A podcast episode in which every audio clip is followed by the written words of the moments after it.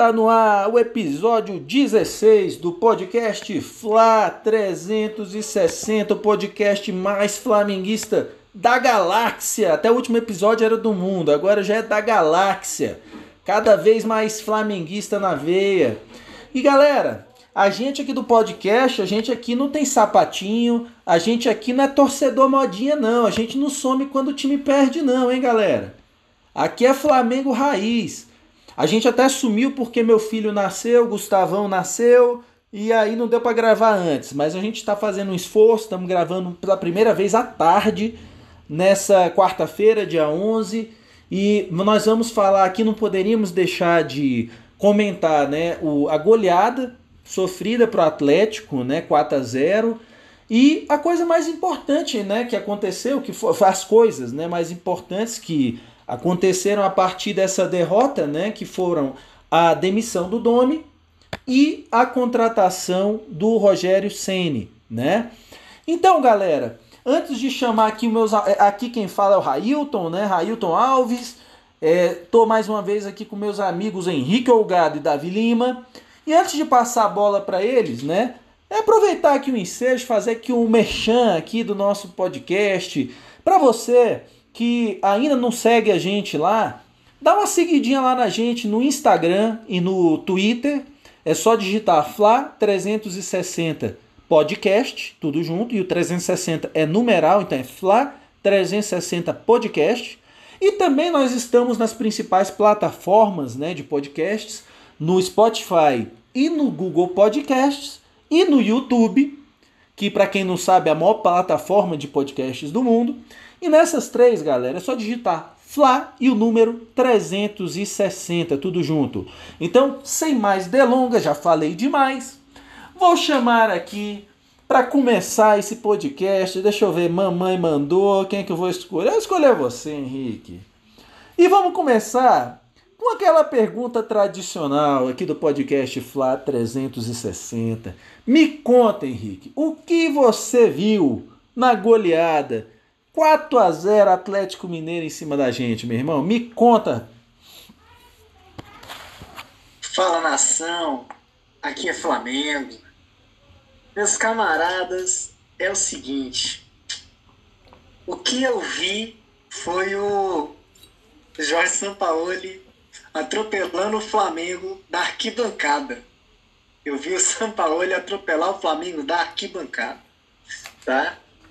Foi uma partida horrível. É, para mim, é, foi o um jogo que que retrata um, cenário que muita, muitos atletas dizem que, que não, que não existe, mas para mim foi o um jogo para derrubar o dono.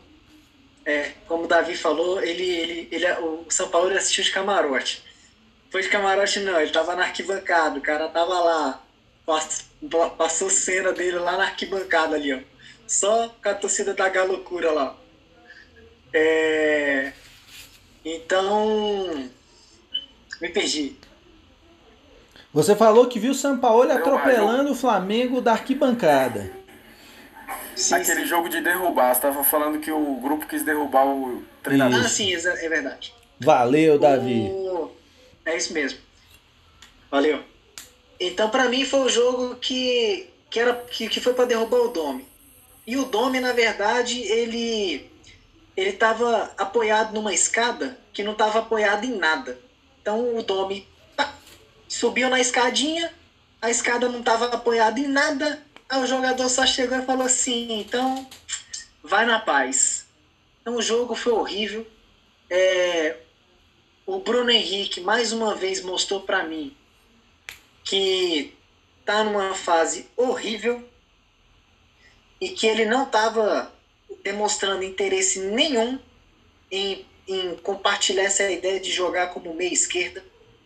O gol que ele perde é, no, no, no, rebote, que ele acerta a bola no travessão. Aquele é um gol que não, não dá para perder. Numa fase. Assim, você pode não concordar com o trabalho do Domi, você pode não aceitar a filosofia dele, você pode fazer nada, mas um gol daquele você não pode perder. E a gente falou no último podcast que existem jogadores no elenco do Flamengo que não podem jogar mal. Você pode ter o elenco, a tática ruim, a estratégia ruim, você pode não ter treinado, você pode não ter dormido, mas tem jogador que não dá.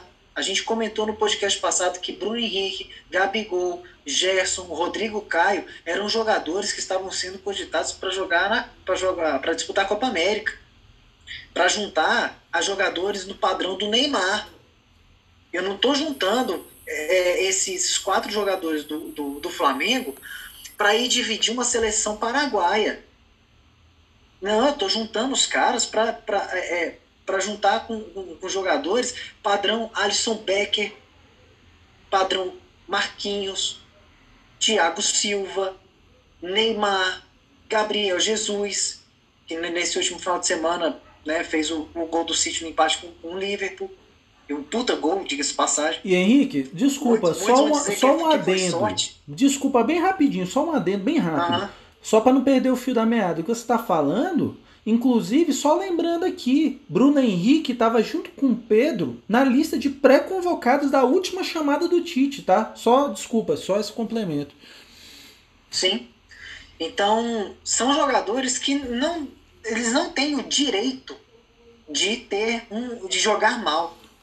É, como a gente comentou em, né, nas nossas conversas é, de, de grupo de, de WhatsApp, o Bruno Henrique no Campeonato Carioca, todo mundo fala, ah, mas o Campeonato Carioca, beleza, não, tudo bem. Mas era o campeonato que a gente disputava. Tinha jogo que o Bruno Henrique estava mal, o Bruno Henrique não corria, o Bruno Henrique se posicionava mal, apagadaço. De repente, em 15, 20 minutos, ele ia lá, metia dois, três gols.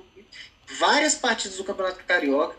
Ele, do nada, brilhava lá um, um lance nele lá e ele fazia dois, três gols na partida. Então, quer dizer, ele pode estar tá mal, mas ele não tem o direito, ele não pode ter esse direito de se esconder no jogo, de errar o que ele está errando. Então, Bruno Henrique, para mim, é, o, é o, o, retrato do, da queda do Dome. É um jogador que, que, não, que depois que, que da lesão, quando voltou, é um jogador totalmente desacreditado da proposta do Dom, desacreditado do elenco e estava fazendo, para mim, estava fazendo corpo mole sim. Aquelas partidazinhas que ele que ele jogou bem é porque tipo, sei lá, deve ter rolado um, um, bicho muito gordo lá naquela semana lá. Falou assim: não, se a gente ganhar aqui, vai rolar uma grana extra para todo mundo. Aí ele foi, jogou bem, meteu gol, assistência tal. Né? A gente até elogiou aqui o, o Bruno Henrique nessas partidas. Mas para mim o Bruno Henrique é o retrato do quão mal é o, foi o trabalho do dono. E então assim, para mim o São Paulo ele, ele aproveitou assim como o Diniz. Ele viu que o time não treina, né? E o que treina é, é mal executado e mal compreendido. E ele usou isso a favor. Falou assim: ah, meu irmão, o Flamengo vai vir, vai vir marcar pressão Esquenta não, a gente vai sair da pressão, que nem o São Paulo saiu. Por quê? Porque para marcar pressão tem que ter treinamento. Para marcar pressão tem que, tem que ter organização, tem que ter é, conectividade, tem que estar tá todo mundo ligado no, no movimento, no que está acontecendo. Se alguém correr errado, ou se alguém deixar de correr, o cara sai da pressão. E sai, não é com um chutão, não, ele sai tocando. Como foi o baile do São Paulo no jogo, no jogo final de semana passado. Então, para mim, o que eu vi do jogo foi o, o São Paulo dando mais um nó é, no Flamengo, porque não é a primeira vez que o São Paulo destrói o Flamengo. Né? O, em 2011, se eu não me engano, ele, ele bateu o Flamengo quando o Luxemburgo era treinador. O ano passado ele bateu o Flamengo é, lá na Vila Belmiro, né? Ah, mas todo mundo tava com o pé na, na final da Libertadores. Não interessa, entrou para jogar, se entrou para jogar, vai jogar. Se não quer jogar, fala que tá com dor de barriga, fala que tá com dor de cabeça, não entra, entra com outros caras. Mas se entrar para jogar, tem que jogar. Então o São Paulo sapou o Flamengo ano passado na, na, Vila Belmiro. O jogo que o Santos fez com, com o Flamengo no Maracanã foi um jogo duríssimo. A gente ganhou com aquele gol de cobertura do Gabigol, que até hoje eu não entendo como é que aquela bola entrou, porque eu nunca mais vi o Gabigol fazer uma jogada daquela. Então, é, o São Paulo ele para mim, ele sabe como ganhar do Flamengo e aproveitou essa fragilidade que o Domi construiu no Flamengo. Né? É uma fragilidade que a gente não tinha. nem nas épocas do Abel a gente tinha essa fragilidade Tinha, que não. o Domi mostrou. É, E para mim, o atropelo do Atlético é, foi, foi, foi mais do que natural. Né? No Flopit a gente até comentou depois aí que, que eu tinha mesmo o desejo de botar a vitória pro Atlético, mas como flamenguista o coração pesou, como ódio ao Atlético também pesou muito, é, não, não botar uma, uma vitória pro Atlético. Mas isso aí já era, para quem estava acompanhando o Flamengo, era, era algo que mais cedo ou mais tarde ia acabar acontecendo de novo, né? Então, a passagem do Domino pelo Flamengo foi, foi vexatória, vexatória para a carreira dele, porque pegou um elenco muito bom e não conseguiu trabalhar, vexatória para o elenco do Flamengo, porque nós quebramos tabus negativos que a gente jamais imaginou que fosse acontecer. É, e o tal do respeito voltou, como o saudoso Eurico Miranda gostava de falar lá no Vasco. O Flamengo ele perdeu completamente esse, esse respeito na passagem do Domi. Então, para mim, foi, é, é, análise do jogo, para mim, eu não, eu não consigo nem avaliar o, o que o Flamengo apresentou no jogo, apesar das estatísticas mostrarem que a gente teve 70% de posse de bola, que para mim não serviu para nada. Trocamos mais quase três vezes mais passes do, do que o Atlético. É, mas quando você olha os chutes a gol, os que foram na meta, cinco para o Flamengo, quatro para o Atlético, onde para mim, do, do, das que eu lembro, foram as duas finalizações do Queixada, que o goleiro do Atlético Mineiro defendeu e com muita qualidade. Então, resumo da ópera para mim é isso aí. E você, Davi, me conta, cara. O é, que, que você achou dessa atuação, né? 4 a 0 Dá para tirar alguma coisa desse 4 a 0 Me conta, meu amigo. Me ajuda, rapaz. Olá, olá, rubro-negros. Cara, já para tirar, já tiramos o que que tirar, né? Na verdade. Mas em, em relação ao jogo, né? Eu acho que sim, cara. Primeiro, cara, dar os parabéns pela análise do Henrique mais uma vez, muito preciso. E assim, em um momento ele focou no treinador apenas, ele falou a responsabilidade dos jogadores. Eu acho que a gente não pode ser extremista aqui, achar que só o treinador resolve a situação. Senão a gente vai cometer vários erros, né? E, e, e nesse jogo. Agora o que eu discordo aí, se me permitir, assim, com todo respeito, é que os jogadores entraram para derrubar, sabe? O Dom acho que não. Você, você até citou os números aí do Flamengo. O Flamengo ganhou foi um nó mesmo, um nó tático, um nó técnico do time do Atlético. Você já colocou os porquês aí, principalmente a experiência do São Paulo em, em ganhar e convencer do Flamengo, né? Em sapoar o Flamengo. Então tomamos uma sapoada de respeito, uma sapoada é, é, é, a lá São Paulo, mas eu acho que foi mais mérito mesmo do São Paulo. Acho que o Flamengo até se esforçou, mas foi um nó, um nó tático mesmo, assim. E, e, e esse jogo, Railton, para mim representa a culminância de todo o trabalho do Domi. Não foi porque ele saiu, não. Logo em seguida do jogo estourou um monte de bomba aí. E aí vem a calhar também. Hoje é o dia do parabéns, né? Parabéns aí pelo Gustavo, o nascimento do Gustavo, né? Ô, valeu, Davi. E mais, e mais parabéns ainda pelo o, o, a sua análise durante esse período pequeno de podcast, porque é, eu acho que eu estava. Eu, eu ainda sou um pouco passional.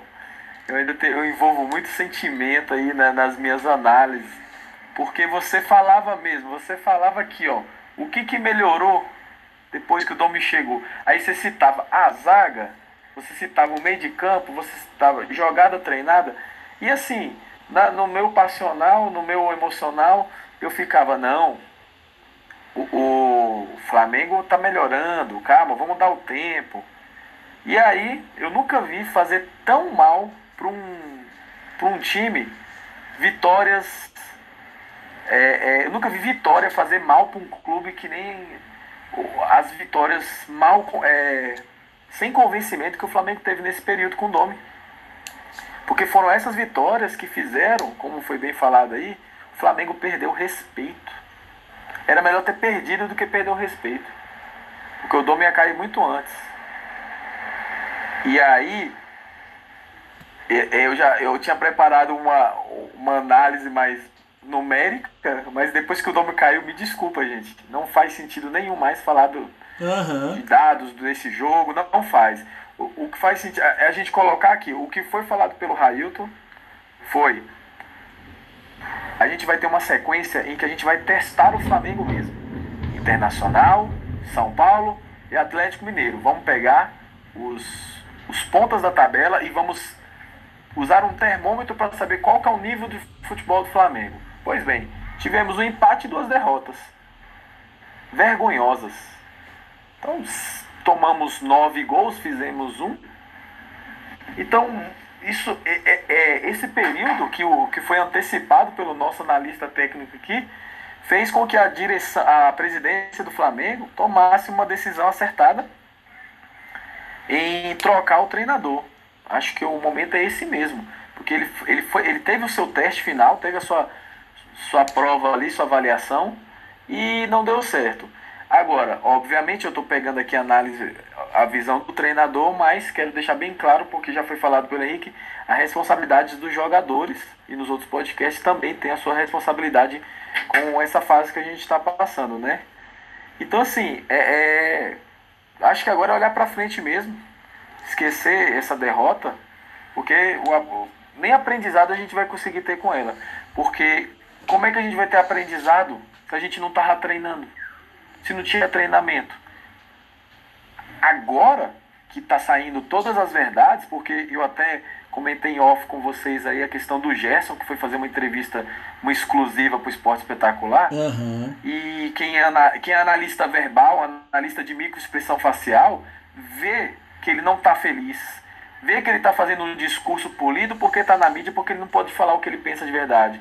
Ele falou o seguinte: o Jesus ele era um gênio, porque o Jesus ele conseguia fazer a leitura do que ia acontecer no jogo antes do jogo acontecer. Ele falava, o Jesus falava, tome cuidado com isso, e acontecia certinho no jogo. Ele ficava impressionado. Mas aí perguntar, a pergunta não era do Jesus, era do Dome, era a comparação. E ele, ele não sabia o que falar do Dome. Aí ele fez com aquela fala de. Ele falou, estamos tentando entender. Você deixou bem claro que em nenhum momento os jogadores conseguiram compreender a ideia do, do, seu treinador. E aí vazou essas coisas que o Henrique falou aí. Esse monte de, de, de coisa que no futebol profissional é inadmissível, né? Você passar um treino para jogar no altitude, por exemplo, de fazer marcação alta sem, sem combate de bola, sem, sem dividir bola. Essas coisas absurdas de quem nunca jogou uma Libertadores, né? Aí desculpa aí é, é, a revolta, mas é, é, o momento é esse de desabafo, né? E é isso. Só tomamos uma sapoada. Pois é, galera. É o seguinte. Vamos lá, né? Eu também vou ser bem sucinto, porque na análise desse jogo contra o Atlético, porque vamos combinar, né, gente? Um jogo que em oito minutos você me consegue tomar dois gols, não dá muito para analisar um jogo desse, né? Não teve jogo, né? O jogo acabou em oito minutos. Então, quando você olha, Henrique, eu também olhei antes do episódio as estatísticas. Você vê, o Atlético chutou quatro bolas na direção do gol, as quatro entraram. Mas aí você vai aí para o desavisado, vai falar, pô, ah, então o Atlético deu sorte. Não, não deu sorte nenhuma, não. Porque futebol, é, há alguns anos, eu, eu, eu via muito futebol pela ótica da posse de bola. E na época do Barcelona, do Guardiola tal. E depois eu fui refletir e ver que posse de bola muitas vezes não significa absolutamente nada. Se vocês olham a, as estatísticas de Flamengo e Atlético, o Flamengo teve 70% de posse de bola. Gente, 70%. A gente trocou quase o triplo de passes do Atlético. Número de passes também não indica se o time quem foi melhor. Para mim, hoje, gente, a, a, a chave dessa, dessa pergunta, né, a resposta chave para essa pergunta, o que é, que é jogar bem? Para mim, é o número de chances claras de gol que você é capaz de criar no jogo. Exemplo: o Atlético fez quatro gols, deu quatro chutes na direção do gol, mas criou uma série de chances além. Poderia ter sido pior do que quatro. E o Flamengo criou de chances reais pouquíssimas chances. Teve a do Bruno Henrique, que eu concordo com você, Henrique, não dá para perder aquele gol. E pior, né? No primeiro turno contra o mesmo Atlético, o Bruno Henrique até hoje ele perdeu um gol que eu não engulo, que é aquele gol sem goleiro. A oito minutos do primeiro tempo, do primeiro jogo do Campeonato Brasileiro, era para o Flamengo ter estreado com vitória contra o Atlético Mineiro. E se ganha aquele jogo em vez de perder, era líder hoje do Campeonato Brasileiro. Ele me perde um gol sem goleiro, que ele podia ter rolado pro, pro, pro Gabigol ter entrado com bola e tudo. E ele me inventa, ele demora meia hora para decidir o que, que ele vai fazer e chuta na trave, no pé da trave. Então, assim, mas vou, vou, vou entrar nesse ponto daqui a pouco. Mas para ser sucinto, galera, então, sobre o Domi, pô, obrigado, Davi é, nosso papel é esse, é esse, né? Fazer análise, é ver o que está em, em, jogo ali. No, o jogo ele reflete o que acontece fora do jogo. Não é assim, ah, o cara joga e ali vai baixar um santo nos caras, os caras vão jogar bem. Não é assim. A rotina de treinamentos deles, a filosofia de jogo que é passada, tudo isso se reflete no campo. Porque, gente, na boa, olha a tabela. O Flamengo é terceiro colocado. O Flamengo está um ponto do líder. Apesar de ter jogo a mais do que o Atlético, por exemplo, do que o São Paulo. Mas o Flamengo está lá nas cabeças, gente. E ainda assim o técnico foi mandado embora. Por quê? Se o Flamengo viesse fazendo, tivesse tendo atuações convincentes, se o Flamengo tivesse perdido para o São Paulo por 2 a 1 dois contra-ataques, um pênalti lá que o juiz inventou, se tivesse jogado com o Atlético, pau a pau, no último lance do jogo, no escanteio, o gol de cabeça do Atlético, o Hever faz o gol de cabeça. Será que o Domi teria ido embora? Claro que não. A questão é que o Flamengo vinha numa fragilidade que hoje, se é, hoje no Flaupite eu ia botar, é, não sei se para o jogo de hoje, mas para o confronto, eu ia cravar São Paulo classificado na, na Copa do Brasil fácil, sem fazer força. E hoje eu cravo que o Flamengo vai passar do São Paulo. Eu tô com outra confiança, eu tô esperançoso, mas a gente vai falar do, do CN mais para frente. Mas voltando ainda pro time anterior, galera, olha só, galera. O Flamengo não ataca, atacava pior do que antes, defendia pior do que antes, saía jogando por baixo pior do que antes, fazia marcação alta pior do que antes, tinha menos posse de bola do que antes, tomava mais cartão amarelo do que antes. E ainda vem alguém me defender Domenech Torren? Pelo amor de Cristo, gente. Tava na cara que ia dar errado. Ele é um estagiário. Auxiliar é uma coisa, técnico é outra.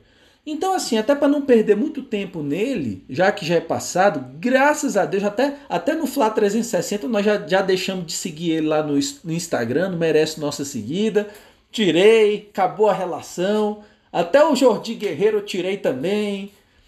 Enfim, então, o que, que acontece, galera? Então, é, o que eu digo para vocês é o seguinte: com ele, o Flamengo iria do nada para lugar nenhum. Ele podia ficar 10 anos no Flamengo, que ele não ia ganhar nada de relevante no Flamengo. Ele era o cara que tinha Ferrari na mão. Só que ele fazia tudo errado. É, é, ele botava o pneu errado, ele fazia tudo errado.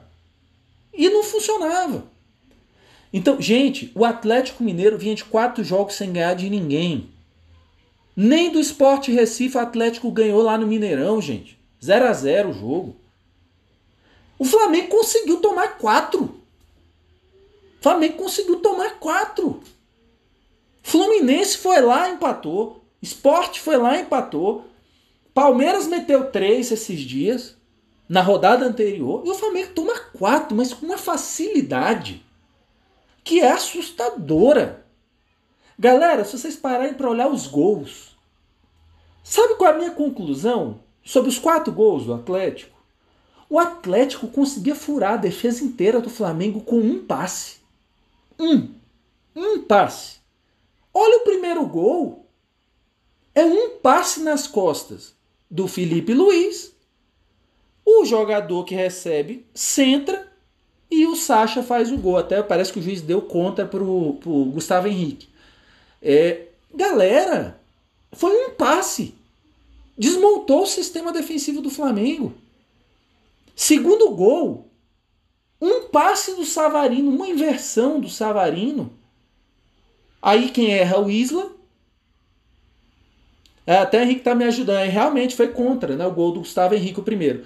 O segundo gol, uma inversãozinha do Gustavo do, do, do, do, do Savarino. Pega o Keno livre do outro lado. E se vocês olharem, gente, a área do Flamengo estava cheia de jogadores do Flamengo. O Atlético não chegou com superioridade numérica, que é uma marca do São Paulo. Mas o time estava com sete ou seis jogadores juntinho.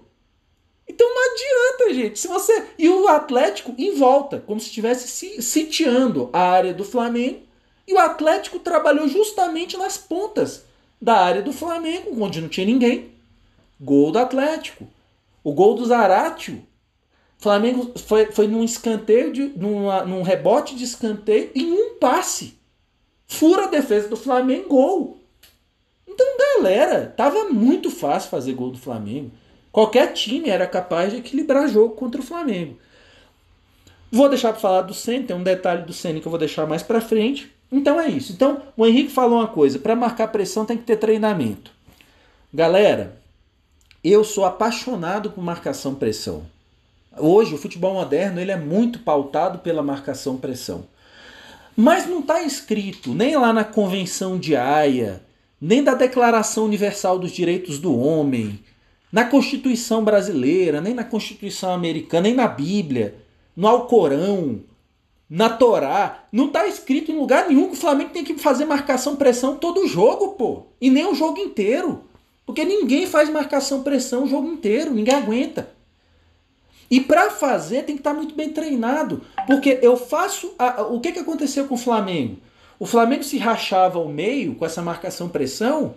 Que entre a, a, os jogadores que atacavam e os que defendiam ficavam lá um, um, um latifúndio os adversários jogavam nesse latifúndio sem serem incomodados. Outra coisa que eu já falava aqui no podcast. E galera, juro para vocês, eu queria estar tá errado nesse momento. Eu queria dizer assim, caraca, velho, pô, minha análise foi uma porcaria sobre o nome, tava tudo, pô, eu, eu vi tudo errado. Queria, nada. queria, queria, queria, queria o Flamengo melhor, mas já, já Davi, eu não gosto de emoção, cara. Com futebol, eu quero que o Flamengo abra logo 10 pontos e fique tranquilo, entendeu? É uma preocupação a menos na minha vida. Eu só quero lá chegar no fim do ano levantar o troféu, pô. Eu não quero ficar esse negócio de um pontinho ali, não. Eu quero que o Flamengo vá embora. Agora, eu acho o seguinte: é, outra coisa que eu já identificava no Dome era coisa de jogador não dar bote. Gente, o Flamengo não dá bote, pelo amor de Cristo. Como é que eu faço marcação pressão sem dar bote? Aí os, os adversários furam a primeira, linha, a primeira linha de marcação, pronto, tem o campo inteiro aberto. Então tem que dar bote. Não tem que dar bote sempre. Porque aí você também fica previsível. Mas se você dá bote nunca, você também fica previsível. Então o Flamengo, gente, tava uma teta mas, jogar o Flamengo. Olha só, o, o tal do bote, né? Que não quer dizer nada. É, o Flamengo com Jesus ano passado, quando aprendeu esse esquema de pressão, marcação alta, é, também não dava bote e sofria muito, né? Aí até que começou a aprender a dar os botes certos, aqueles botes calculados e, e, encaixou. E esse, esse último jogo mostra o quê? O Yes foi o único que não tomou tão amarelo no meio de campo. O meio de campo todinho foi amarelado. Amarelado. A lateral, o Isla foi amarelado. E, sem bote. Imagine se é, o bote tem que ser o bote certo. O bote Sim. da cobra. É, é, exato, Davi. E, e, e esses jogadores estão toma, tomando cartão amarelo correndo para trás. Você tem reparado isso? Eles estão tomando o, o, cartão correndo na direção do gol do Flamengo. Puxando o jogador do, do adversário pela camisa, dando uma por trás do cara. Por quê? Porque estão sempre correndo atrás.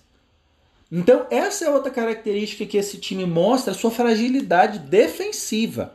Muito maior do que da zaga. As pessoas confundem zaga com sistema defensivo. Não. É o sistema defensivo do Flamengo como um todo, começando lá na frente. E aí vai ser uma coisa para ser mudada aí pelo Ceni, mas também vou deixar um pouquinho mais para frente. Já estou terminando minha fala. E aí o Henrique falou uma, uma coisa interessante, foi uma passagem vexatória para a carreira do Domi e pro elenco. E eu concordo, e aí o Davi complementou que isso é uma culpa compartilhada. E é, gente. Os jogadores também têm que dar uma subida de nível. Perder gol sem goleiro, perder gol com o goleiro caído no chão, perder gol dentro da pequena área. Galera, não pode. Não pode, porque o Flamengo está numa fase que o adversário chuta uma e vai na bochecha da rede. Chuta a outra, vai na gaveta. É assim, galera. A fase do Flamengo é assim. Futebol tem fase. Então, e quando o Flamengo tem a chance de matar, não tá matando. E os outros estão matando. Estão chegando, o Atlético, quatro chutes, quatro gols. Quatro chutes a gol, quatro, quatro gols. Então, assim, a gente tem que matar. Isso aí é uma culpa dos jogadores. Aí é uma questão de fundamento. Agora, sim, é uma culpa compartilhada. Eu vejo jogadores do Flamengo como é, aquele cara que ele é empregado, tem um chefe que é um idiota. E o chefe fala, fi, você vai fazer hoje, você vai pro norte hoje. E o cara fala, pô, mas, mas o norte, eu sei que o melhor caminho é o sul, mas o cara tá mandando pro norte, caramba, e agora? Falta convicção, você não acredita naquilo. Eu acho que aconteceu isso com os jogadores do Flamengo. Então, na, na reta final, é assim, é, eu acho que foi um jogo para derrubar o técnico do Domi no resultado. Acabou que o resultado derrubou, assim, ficou indefensável o Domi. Mas é, eu, eu também não vejo esse time com essa característica de ser sacana. Mas eu acho que e, e, no inconsciente deles eles queriam que caísse. Porque eles estavam vendo que não ia para lugar nenhum. Mas jogar para cair eu não sei. Assim, realmente eu tenho minhas dúvidas. Por último, é... então, é, é, assim, o jogo traz umas estatísticas muito mentirosas, já falei, né? Flamengo 70% de posse de bola e nem fez cosquinha no Atlético, né? É... que mais? Ah, e uma última coisa, para terminar, Domi, para a gente não ficar mais falando dessa, dessa figura aqui no podcast. Não merece estar no Fla 360 mais não. É... Só uma última coisa. Duas coisas. Ah, eu já falei que os aspectos do jogo nenhum melhorou. E outra coisa. O jogo do Sampaoli, gente, já tá manjado. Tá manjado. O Palmeiras deu um choco, deu um pau no Atlético. Deu um pau no Atlético. Fazendo o quê? Povoando o meio-campo. Quebrando as linhas Mas, de. Aí, sabe qual é a sensação? Opa! Desculpa, sabe qual é a diga lá, Davi. Sabe qual é a, a, sensação que eu tinha? Não tenho mais, porque o Dom saiu. É que diferente dos treinadores sérios, eu não tô falando nem de Jesus mais não. O Dom parece que não vê o adversário, ele não assiste o, o, o como o adversário joga. O, o Dom não se preocupava em saber como que o, o adversário é, é, se preparar, é, monta a sua equipe para jogar. Parece que o jogo posicional ele, ele descarta o que, que o adversário tem de característica. E não é assim, porque o Guardiola muda jogo após jogo, né? Então, é, é, enfim. Então era um jogo de totó, gente. Resumindo, graças a Deus foi embora. E vamos já já virar essa página, só para a gente virar a página já para o Sene é, fazer o balanço dos Flaupits, todo mundo cravou vitória do Flamengo, todo mundo errou, zero ponto para todo mundo. Então, já resumo do, do dos Flaupits, é não, isso. Cravei, não, eu, eu cravei empate. Ah, cravei desculpa, empate, desculpa, verdade, Davi. Você cravou empate. Errou também. Errou! Como diria. Mas é... foi 2 a 2 foi quase a quantidade de gols aí, ó. Não, você foi o que passou mais perto, ou menos longe, né? Mas, enfim, mas foi isso. Mas todo mundo errou. Resumindo, zero ponto para todo mundo tal. É, então vamos lá, galera. Agora, vamos. É, ah, Henrique, né? Falando que aqui como, é como torceu para dar empate, né, rapaz? Mas, ah, não teve jeito, Henrique. Não, não fiz... Rapaz, o jogo acabou com oito minutos, né? É, é, raro. Mal deu tempo, o Atlético foi lá, fez o gol, o Flamengo saiu a, comemorou o gol.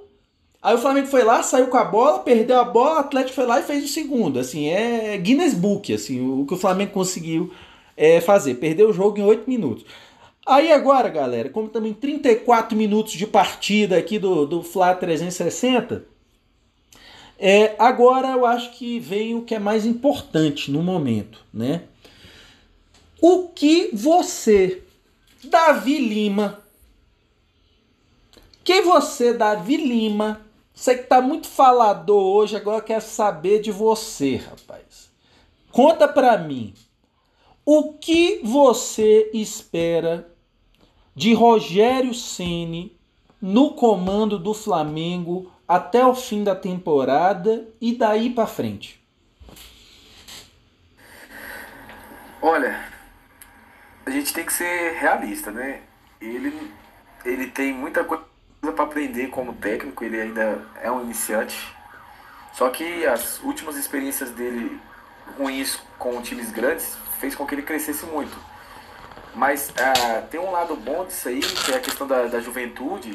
Juventude no, de experiência, não de, de idade, né? Que, que é, é a vontade de, de fazer um trabalho legal. Então, por exemplo, desde que ele aceitou o convite, a, a, ele, ele tem se mostrado muito proativo ao Flamengo. Uma das coisas que me chamaram a atenção foi o seguinte: ele falou que praticamente quer morar no ninho do urubu essa, essa primeira semana, esses primeiros meses aí. O negócio dele é, é só para ir para casa dormir ali no apartamento e voltar e ficar no ninho do urubu de manhã, tarde e noite. Ele quer conhecer tudo, ele quer conhecer a mulher que trabalha na faxina, ele quer conhecer os jogadores. Então, assim, ele quer realmente fazer história no clube. Então, o, o, no curto prazo, é, sinceramente, eu não espero muita coisa, não. Ele espera, a fala dele é muito bonita. Ele fala assim: quem disse que a gente não pode ganhar tudo que nem ano passado? Então, assim, quem que disse isso? Cara, isso é, isso é lindo. No, na fala, isso é lindo. Ele mostrar a confiança no grupo e dizer: não, a gente pode ganhar tudo que nem ano passado e mais um pouco.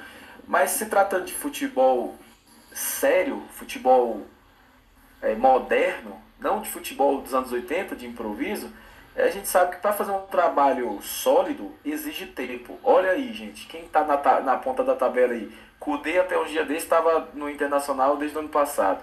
O, o técnico do São Paulo também já está mais de, de, um ano. Então, assim, a gente sabe que um trabalho sério mesmo, um trabalho é, é, perdurar, exige tempo, exige uma estrutura. Mas eu, eu acho que o Rogério a minha expectativa a curto prazo não é tão boa, mas a longo prazo, se encaixar mesmo, o Rogério tem tudo para fazer história no Flamengo a ponto, olhe vocês, registre isso aí, a ponto da história dele do, no São Paulo de jogador ser esquecida. Olha o que, que eu tô falando, é pesado. Uhum. Ele tem uma história linda, mais de 20 anos de jogador no São Paulo, 30 anos de jogador, porque ele é das categorias de base. Ele tem uma história linda. Mas agora viramos a página, ele é treinador. E a carreira de treinador dura muito mais que de jogador. Olha Sim. o Alex Ferguson aí, desde 86 até há 5 anos atrás ele era técnico do mesmo time. Então ele tem tudo para fazer uma história linda do Flamengo. Agora, é, é isso é apenas suposição, né? É, não adianta a gente pensar assim a longo prazo. Então eu penso que o Rogério está é, num bom momento principalmente de pegar o Flamengo desse jeito, de resgatar o Flamengo desse jeito. Porque diferente do, do, do ele pegou um Flamengo, pô, é, ISO 9001, qualidade ele top master. Então ele, agora o Rogério tá pegando o Flamengo na lama. O mesmo clube, os mesmos jogadores. É, é, quatro, cinco meses depois ele tá pegando o mesmo, só que na lama, autoestima baixa tudo. Então o Rogério vai olhar dentro do olho de cada um ali, que ele fez no vídeo lá, vai pegar o link tá meio duvidoso ainda, mas, mas o resto, assim, ele, ele, ele, vai fazer aquele trabalho de, de, de brodagem mesmo, de, de vem cá, senta aqui, vamos conversar, vamos bater uma falta. Eu ensino todo mundo a bater falta. Vamos lá, faz a filinha aí, vamos bater falta.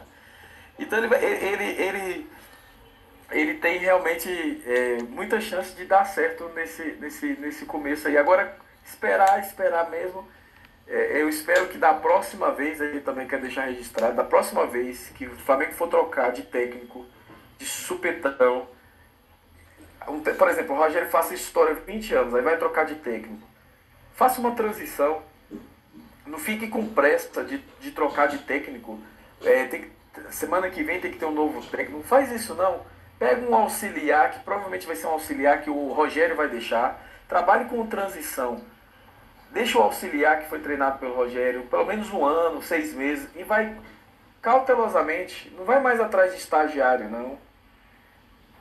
Não vai atrás de pedigree, não. Entendeu?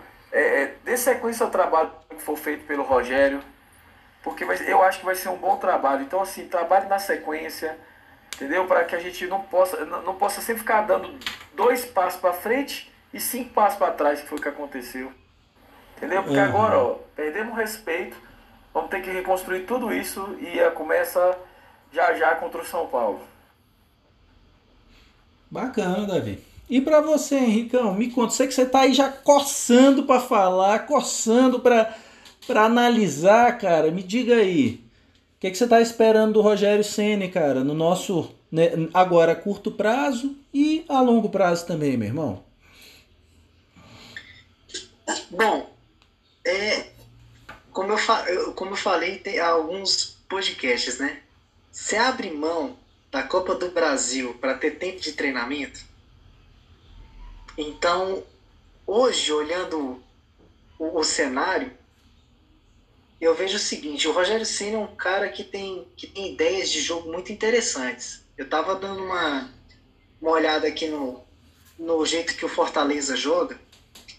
E ele tem uma saída de bola muito parecida com o que o, o Domi fa- tentou fazer, que o Jesus também fazia, né? Que é trazer o Arão para o meio da pro meio da defesa e abrir os zagueiros. O Rogério também tem essa metodologia.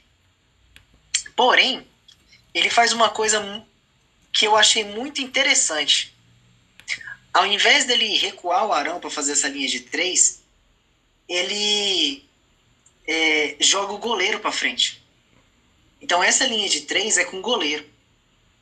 E aí para mim isso é preocupante, porque o Hugo, o Hugo não tá com essa confiança toda de sair jogando com o pé não. Então eu acho que nesse primeiro momento o Rogério Senna ele vai abraçar os veteranos. Ele vai chegar com, com os parceiros ali da mesma idade e falar, galera, esquema é o seguinte, Hugo, você é espetacular, mas no gol quem vai voltar é o Diego Alves. Porque eu preciso dessa segurança. Se a gente observar o jogo do Fortaleza, o, Arão, vamos pensar no, no- no Flamengo, o Arão, ao invés de, de recuar para fazer a linha de três e liberar os zagueiros, o, o Arão ele adianta, ele faz um losango. O, vai ser um losango entre, sei lá, o Arão na, à frente da defesa, com a dupla de, zaga, sei lá, o Natan com o Gustavo Henrique. Eu falei que o Natan não ia gostar de jogar com o Gustavo Henrique. E o Diego. E o Diego Alves. Eu acredito que esse desenho vai facilitar muito a movimentação do Arão com o Gerson. E aí o Arão vai poder, vai, vai poder ser aquele homem surpresa que ele já foi um dia. Porque aquela virada. O, o Domi ele fez muita coisa ruim. Mas ele botou na cabeça do Arão que o Arão pode fazer um lançamento. Que o Arão pode fazer uma virada de jogo. Que é aquela viradinha de jogo que o Diego está acostumado a fazer. Lentamente, mas faz. E se vocês observarem a saída de bola e a transição do Fortaleza, ele gosta de espetar os laterais que nem o, o Dom faz. Ele só não espetava o Felipe Luiz porque o Felipe Luiz é, é cansado, é velho e não tem aquele gás para dar um tirão e ficar esperando bola lá na frente. Não tem. Mas se você observar o Isla, quantas vezes a gente não elogiou o Isla aqui pela jogada nessa, nessa virada de jogo? Que o Isla já estava espetado lá, cachorro louco, já esperando bola lá na ponta. Então o Rogério Senna ele tem uma filosofia de, de jogo muito parecida com a que o Dom tentou implementar. Claro, essas mudanças posicionais aí, eu acho que vai fazer com que o Flamengo volte a trazer o Bruno Henrique para ser o segundo atacante, como ele jogou com o Jorge Jesus. E foi o período que ele foi absoluto na carreira dele, foi um, o melhor período futebolístico, foi futebolístico do, do, do, do Bruno Henrique. É, e, e vai fazer com que o Arão volte a desempenhar um, um, uma função que ele fazia dentro do jogo do Abel muito bem. E que no jogo do Jesus, em raras oportunidades, ele também se aventurava. Coisa que no futebol, no, no modelo do Domi, não. Do Arão, parece que tinha medo de, de avançar. E observando essa movimentação do Fortaleza, eu fico, eu fico curioso para saber como o João Gomes vai se sair. Porque o João, o menino que veio, né, subiu da base, e ele se mostrou muito mais aventureiro do que o Arão. Então eu acho que o Rogério Ceni, com, com, com, essa movimentação do meio campo, né, essa, essa forma diferente de você sair com a bola, é, eu acho que vai favorecer bastante a, a subida dos moleques da base. Muito, muito. E, e, eu acho que até o futebol vai ficar mais gostoso. Eu acho que o Flamengo vai voltar a ter prazer em jogar futebol. Qual o problema disso? É que de, hoje, de ontem para hoje não vai rolar. Eu, acho, eu ainda acho assim, ah, o Flamengo tem condições de passar pelo São Paulo? Tem. Tem condições sim. É, aí a gente vai voltar naqueles três primeiros jogos da troca de treinador. Gente, mudou o treinador. Quem é que vai pro jogo? Rapaz, mudou o treinador, trabalho novo, todo mundo quer mostrar serviço. Até o Arrascaeta que tá lesionado, ele tá selecionado pro jogo de hoje. Gabigol passou 60 dias aí com, com o pé torcido, tá pulando que nem menino de 17. Então todo mundo vai, vai correr, vai se, vai se matar no jogo para poder ganhar essa vaguinha com o Rogério. Então eu acho que para o segundo jogo da Copa do Brasil, o Flamengo vai apresentar um futebol melhor. Eu acho que o de hoje ainda vai ser um futebol sofrido. A gente deve ter momentos bacanas, mas eu acho que vai ser um futebol sofrido ainda. Até porque a escalação de hoje ainda conta com Gustavo Henrique. Gustavo Henrique está relacionado. Ele está lá ainda, né? Então, no curto prazo, eu acho que o Rogério ele não vai ter sucesso como a torcida está depositando.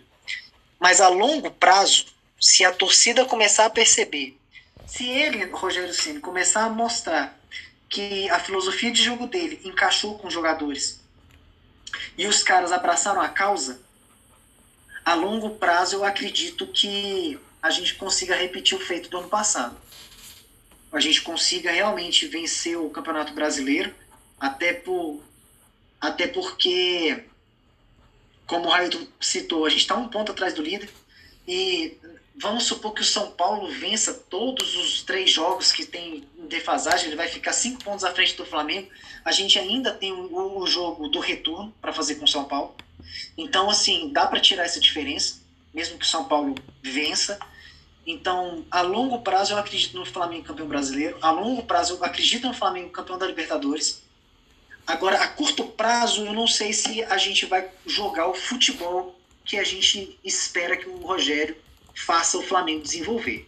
Eu acho que essa fase da Copa do Brasil Cara, se a gente passar pelo São Paulo, eu acho que o Flamengo vai, vai dar um gás assim brilhante. Aí eu, aí eu acredito que dá para vencer, bater a, a tríplice coroa. Agora, se não, se o, se o Rogério Ceni vier ser eliminado pelo São Paulo, e aí a gente vai virar uma chacota do São Paulino, né, dizendo que o Rogério ainda tem o coração tricolor.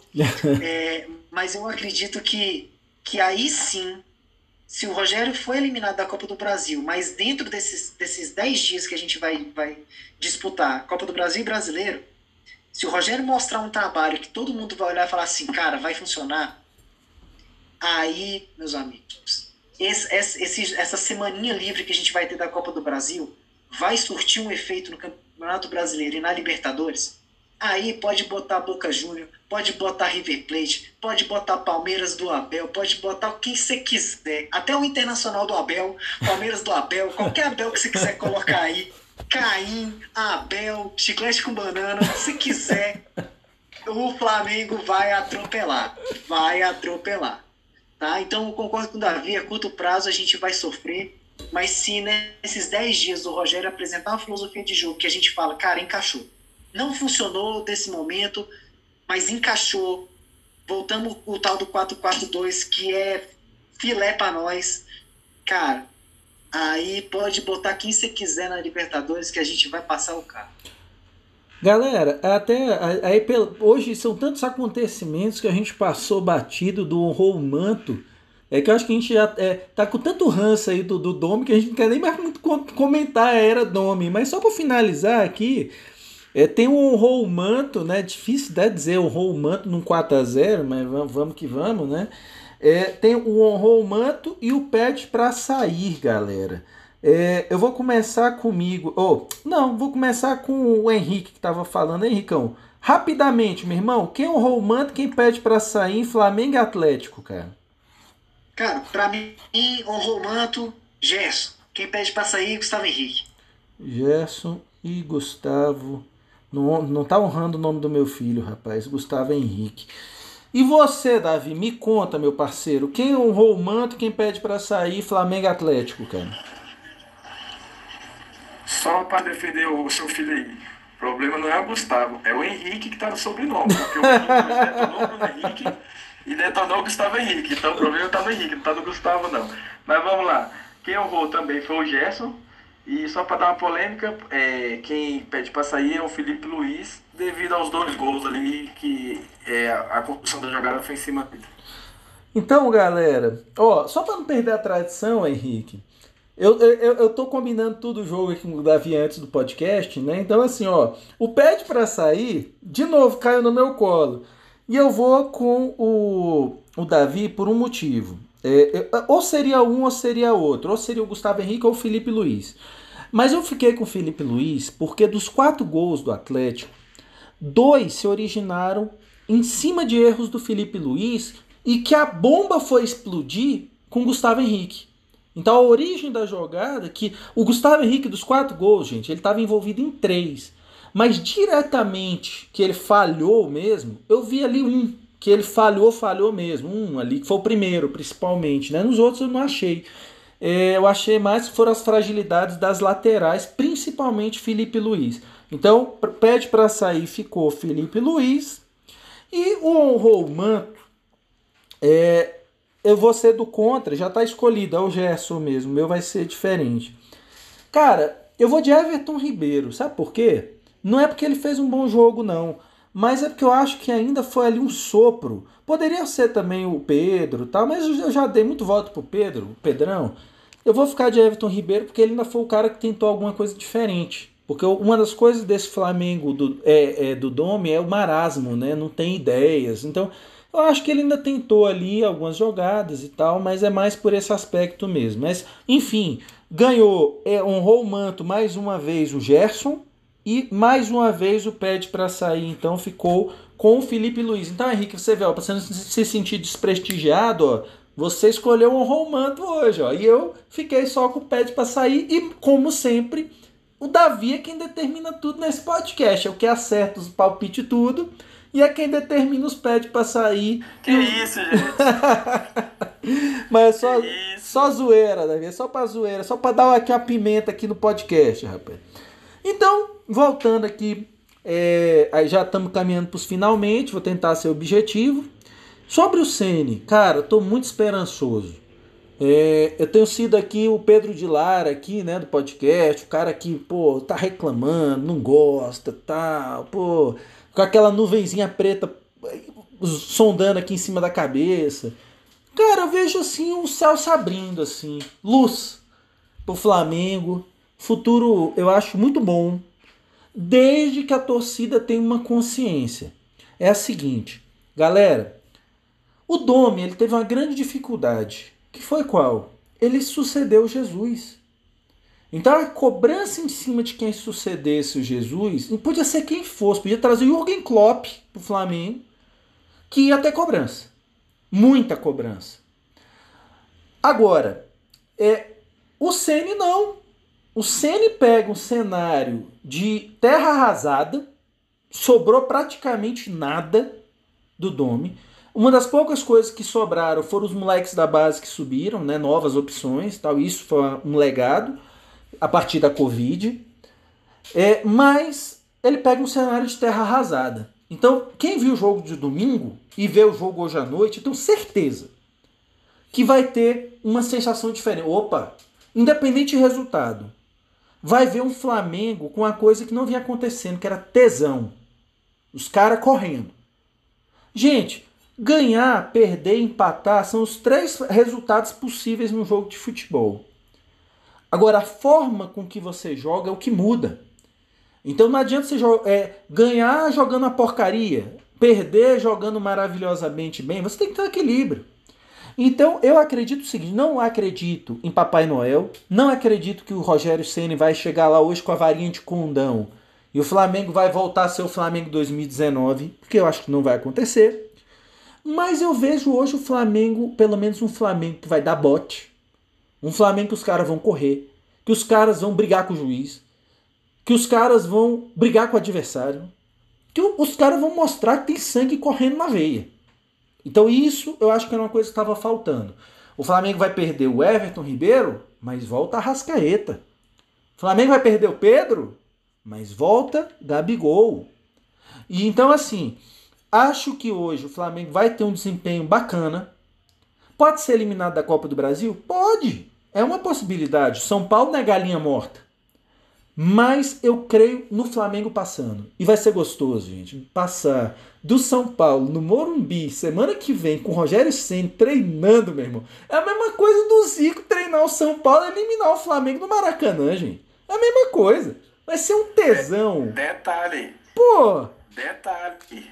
Você falou Zico, eu vi também que parece que o Rogério ligou pro Zico para pedir permissão para treinar o Flamengo. Pediu bênção, cara. Do Zico, se, o, se o Zico exato, se o Zico falasse, ó, oh, Rogério, vai não, o cenário agora não é legal, tudo, ele não pegaria, então ele pediu bênção pro Zico.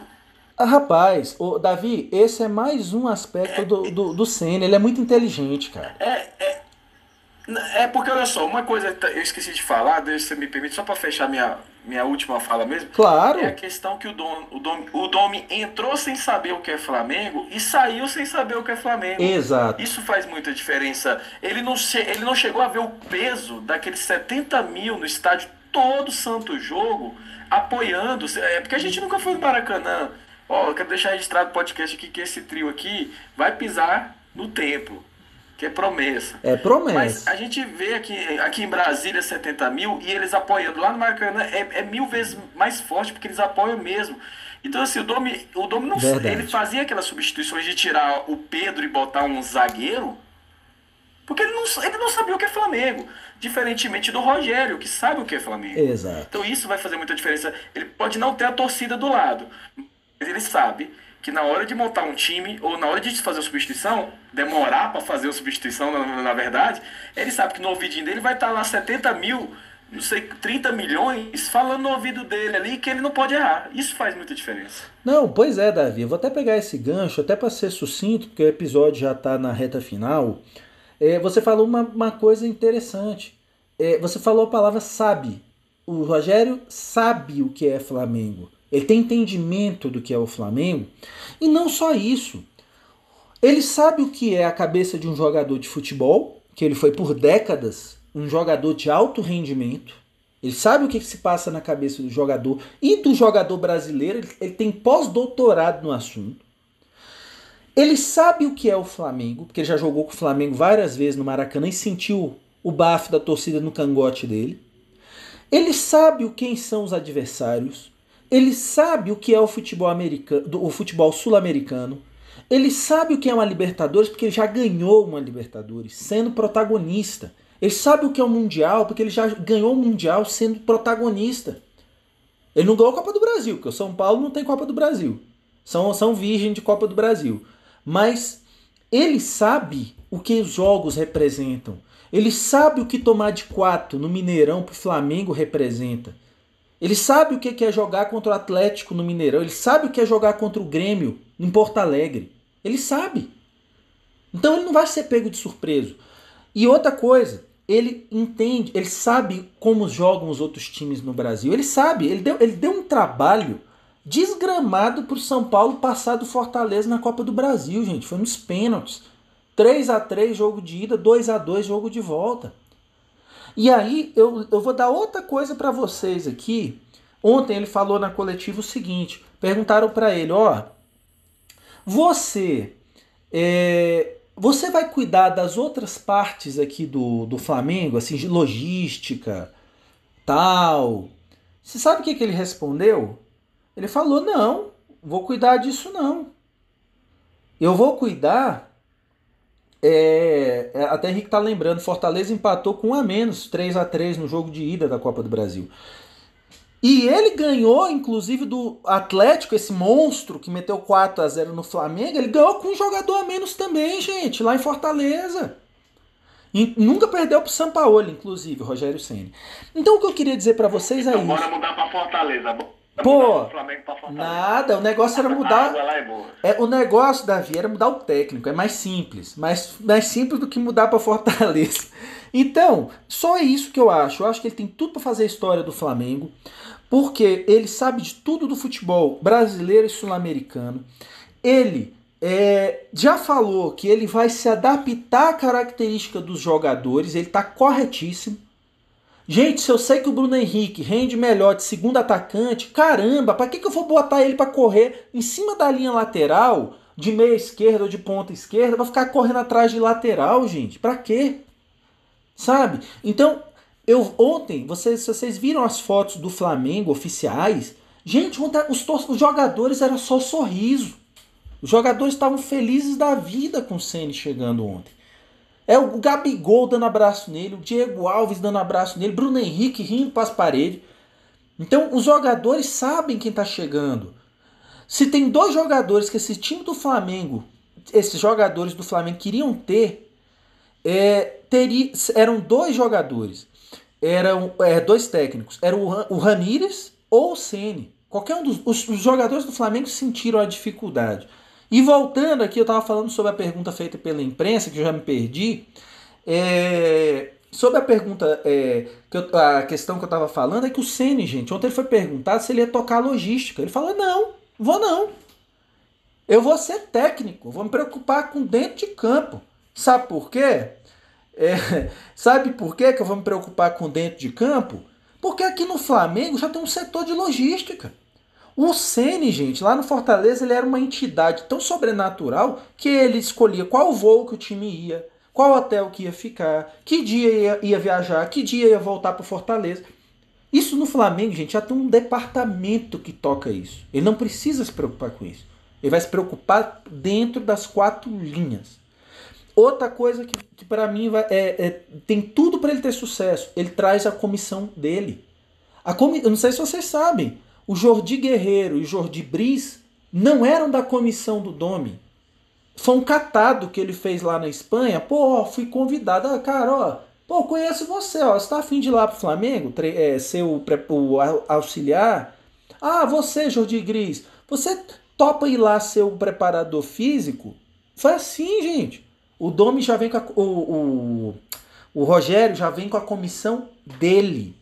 Dele. Já tem o, o preparador dele, o auxiliar dele, tem tudo dele. Então, assim, ele não é uma coisa improvisada. Então, é uma, uma equipe que está trabalhando há dois, três anos junta já. Então, eu e é como Jesus. Jesus, quando veio, veio com sua equipe fechada. Então, eu vejo assim, gente, um futuro muito bom. E foi embora com ela também. E foi embora com ela. E aí, embora com... aí entra o que você falou, Davi, da transição. Agora o Flamengo tem que ser esperto. Assim, ó, Sene, fica com tua equipe, mas vai ter um cara da equipe fixa do Flamengo, dois, três caras que vão acompanhar o trabalho todinho. Porque a gente quer replicar o seu trabalho para base. Aí o, o, buraco é mais embaixo. Aí a coisa vira, fica diferente. Não fica o Flamengo que vai embora o Jesus, leva todo o conhecimento com ele, o Flamengo fica com, com a calça na mão. Não pode. Você tem toda a razão, Davi. Eu acho que tem que ser assim mesmo. Então é isso, gente. Então, eu acho que por todos esses aspectos e para finalizar o que eu tinha anotado para falar aqui, ele ainda disse que vai trazer o Yuri César de volta, que é jogador do Flamengo, uma das nossas revelações desse ano, o cara é já cobiçado por times da Europa, que está no Fortaleza, justamente que ele pediu lá no Fortaleza para trazer, né, levar para Fortaleza o Yuri César, e que ele já disse que vai trazer de volta, né? Então, e falou que vai olhar para a base do Flamengo, né? Mas só ano que vem, Henrique tá me dando aqui a cola aqui, porque ele já fez o número máximo de partidas por outro time da Série A, então ele não pode mais jogar é, pelo Flamengo. Já fez sete jogos pelo Fortaleza. Valeu, Henricão. Nesse podcast aqui não tem traíra, não, meu irmão. Então é isso. Então, galera, essa é a minha análise, né, como um todo. E agora, gente, para finalizar o episódio, muito bom esse episódio de hoje. Eu acho que é um episódio para a gente histórico, porque a gente está vendo um momento de uma mudança significativa no Flamengo. Eu acho que tem tudo para vingar. O, o, o Rogério não é um cara de ficar pulando de galho em galho. Então, se vocês olharem a carreira dele, ele saiu do Sinop em 1990, foi para São Paulo e de lá se aposentou no São Paulo. Então, como técnico, ele só deu uma escapadinha ali pro Cruzeiro que não tinha como dar certo e voltou e acabou. E então assim, ele, ele da parte dele, ele não é de ficar é, pulando de galho em galho. E eu acho que ele tem tudo para fazer um grande trabalho no Flamengo, um grande trabalho. Estou muito esperançoso. Mas a torcida tem que compreender, não, ele não é mágico. Não existe mágica no futebol. Existe trabalho. Então ele vai ter que ter um tempo. E se nós ganharmos tudo esse ano, galera, top, top. Mas pelo menos ele vai ter que ganhar alguma coisa esse ano, grande. Ou um brasileiro, ou a Copa do Brasil, ou a Libertadores, tem que ganhar coisa grande. E é isso aí, galera. Tem time de sobra para isso. E se ele fazia, se ele fazia, ele, ele, ele, tinha poucos ingredientes no Fortaleza e fazia uma comidinha muito bem feita. Agora que ele tem todos os ingredientes do mundo na mão dele, agora ele tem que fazer um banquete, galera. Tem que fazer a coisa não a curto prazo, mas tem que fazer a coisa acontecer. Para finalizar, galera, Davi, como você é o rei dos flaupites, o cara aqui que já disparou, já tá, tá parecendo o Flamengo 2019, já, já assumiu a liderança, nunca mais a gente pega o Davi. Mas me conta, Davi, Flamengo e São Paulo hoje, Copa do Brasil, Maracanã. Qual é o seu flapite, meu irmão? É, toma gol. Ah não, mas tem que o Diego Alves acho que entra, né? Entra. Mas. Acho que é, sim. Vamos de, vamos de 3x1 Flamengo. Anote aí, registre aí, 3x1. Sua alegria. 3x1. E você, Henricão? Você é o lanterna dos Flaupites. Me conta. Bom, primeiro eu vou dar a escalação, hein? Diego Alves, Mateuzinho, Léo Pereira, René, William Arão, Thiago Maia, Gerson, Arrasca, Bruno Henrique, Gabigol. Faz coramão. Moleque. Bruno Henrique, Gabigol. Eles, eles vão sorrir um pro outro. Hoje a parceria volta. E aí, hoje é. Eu vou botar 2x1 um pro Flamengo. Porque a gente vai tomar gol. Isso é fato. Mas eu acho que a gente consegue vencer o São Paulo hoje. Então, galera, é o seguinte, o Davi, cara, cravou o placar que eu ia cravar, né? Eu ia botar 3 a 1 Mas vou, vou diferenciar, vamos dar uma pimentada aqui nesse, nesses flaupits. Tem uma estatística que eu deixei agora pro final, foi até sem querer, não foi malandragem não, deixei sem querer. É, vocês sabem... Olha a trairagem. Você, não, aqui nesse podcast não tem trairagem, rapaz. Ó, vocês sabiam que a melhor zaga do Campeonato Brasileiro era do Fortaleza? 14 gols sofridos. Melhor defesa do Campeonato Brasileiro. Se tem uma coisa que o Rogério sabe. E a, e a, e a segunda pior era do Flamengo. E a, a segunda, pior era. Só perdia pro Goiás. Não, só pra vocês terem noção, gente. O Fortaleza, que é o Fortaleza, tomou 14 gols. O Flamengo, que é o Flamengo, tomou 29. Na matemática que eu aprendi, 29 é mais do que o dobro de 14, né? Então, vocês que são professores de matemática, me corrijam se estiver errado. Mas a gente chegou a esse absurdo, né? 29 gols, gente. 29. É, é piada. Só, só ganhamos do, do, do Goiás, que tomou 33, pô. Então eu vou confiar nesse lado do Rogério de saber armar time e a gente vai jogar com dois laterais que apoiam menos. Então a gente vai dar menos espaço para São Paulo hoje, para fazer aquelas avenidas que eles fizeram é, no 4 a 1 Acho que o Flamengo vai tomar gol hoje, não. Vou Bicho, vou de 3 a 0 Hoje eu vou, vou ser ousado, tô, tô esperançoso. Eu ia 2, mas vai 3. 3 a 0 Então, galera, é isso aí. É, mais uma vez, agradecer você aí, Henrique, você, Davi, dois amigões rubro-negros. E é isso aí, galera. Para vocês que ficaram com a gente até agora, é, vamos que vamos, vamos torcer aí pro Sene marcar história no Flamengo. Como disse o Davi, para que a história dele, até é, história do São Paulo, fique para trás e que venha uma grande história vencedora. Ele é um cara competitivo, é um cara que o, o flamenguista, eu acredito que vai ter ali à beira do campo, o cara que vai chamar atenção quando tiver que chamar, não vai ser aquele cara passivo que vai ficar assistindo o jogo na beira do campo. Isso não é perfil do Flamengo. Então, vamos torcer para ele. Vamos dar tempo também, vamos ser mais racionais como torcedores assim. É, futebol não é mágica, então ele vai ter que ter um tempo para trabalhar. Tá pegando um, um cenário muito ruim é, na mão, mas eu creio que vai dar tudo certo. Então você que ficou com a gente até agora, saudações, indique o, o, o Fla 360 para os seus amigos, para quem gosta do Mengão, para quem ama o Mengão e para quem ama secar o Flamengo também. Aqui tem espaço até para secador também, viu? Para os antes, tudo. E é isso aí, galera. Nós estamos lá no Instagram e no Twitter, no Fla360 Podcast, 360 numeral, e no Twitter, ou no, no Google Podcasts, Spotify e YouTube, é o só Fla360, tudo junto, e o número 360, Fla360. Então é isso aí, galera. Saudações, grande abraço e até a próxima, rubro-negros.